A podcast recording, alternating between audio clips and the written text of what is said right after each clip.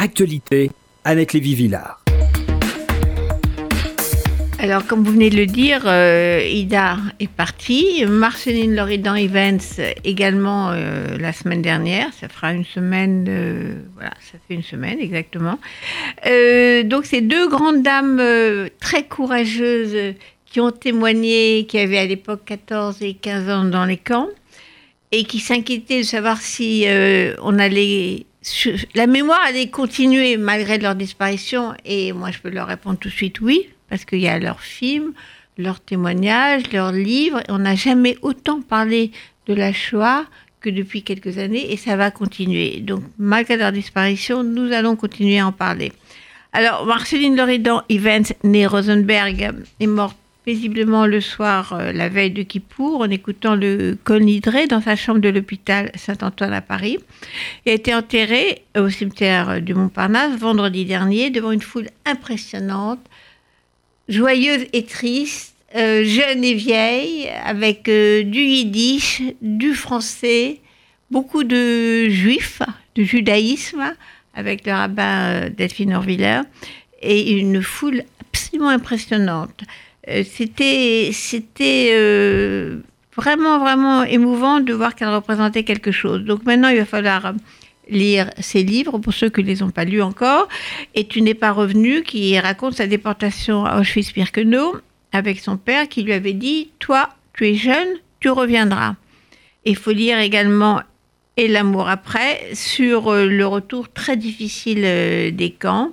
On ne peut pas parler de la déportation. Euh, D'ailleurs, euh, à part entre camarades, comme avec sa camarade et amie euh, Simone Veil, mais en dehors, on ne parle pas de ça. Et Marceline attendra 80 ans pour faire son film La petite prairie au boulot et ensuite pour écrire ses deux livres. Mais 80 ans. Alors été étonnée d'entendre et de lire dans la presse que Marceline et son père avaient été arrêtés par la Gestapo. Or, comme elle le raconte très bien dans son livre, ce sont des Français qui sont venus la rafler. Maintenant, on sait que c'était après une lettre de dénonciation du jardinier français. C'est cette euh, France, le père de Marceline l'avait choisi. Ils avaient choix, ils pouvaient partir en Amérique, mais la France, disait Marceline, pour son père, représentait le pays de Victor Hugo et de Zola, terre d'asile, pays des droits de l'homme, etc. Or, il se trouve qu'hier soir, France 2 diffusait un documentaire formidable sur l'histoire de la France et de l'immigration, ou de l'immigration, de l'immigration, qui s'appelle Histoire d'une nation. On voit que la France n'a jamais bien traité les colonisés de ces colonies, en particulier pendant la Première Guerre mondiale, on les a utilisés pour aller euh, mourir euh, dans les tranchées. Elle n'a jamais très bien traité ces immigrés qu'on a fait venir après la Première Guerre mondiale pour remplacer le million de morts euh, de la guerre. Donc, ils ont été comme 600 000 Polonais dans les mines du Nord, euh, les Italiens à Marseille, qui ont été euh, très, très maltraités et même euh, attaqués. Il y a eu une grande émeute contre les immigrés à Marseille. Les et ensuite, surtout dès 1934, la montée de la xénophobie avec les émeutes d'extrême droite contre les étrangers, et en particulier cette manifestation des médecins français contre les juifs, en pensant qu'il y a trop de juifs dans la profession médicale. Les images sont quand même impressionnantes encore quand on les voit. 1934. Donc, euh, ça culminera dans la collaboration avec les Allemands pour envoyer les juifs de France à la mort. Donc la France n'a pas été si formidable. Après la Seconde Guerre mondiale, elle ne reconnaîtra pas les résistants euh, elle ne reconnaîtra que des Français, elle ne reconnaîtra pas euh, le groupe de Manouchian arménien, la fiche rouge.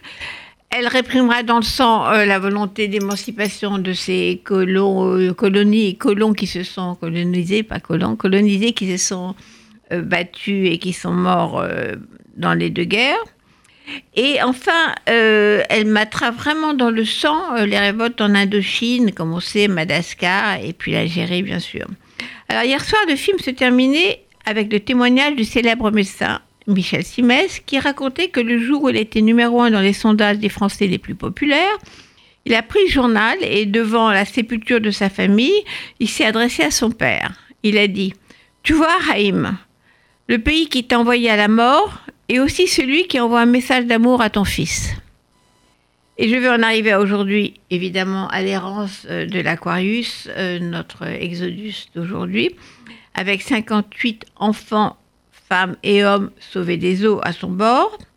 Cette France qui a refusé d'accueillir le bateau, cette France qui est en paix et qui, a- et qui est prospère, après plusieurs jours de négociations, accepte de prendre 18 rescapés sur 58, 18 rescapés sauvés des eaux. Comme quoi, on aura encore besoin de rappeler à la France les pages noires de son passé.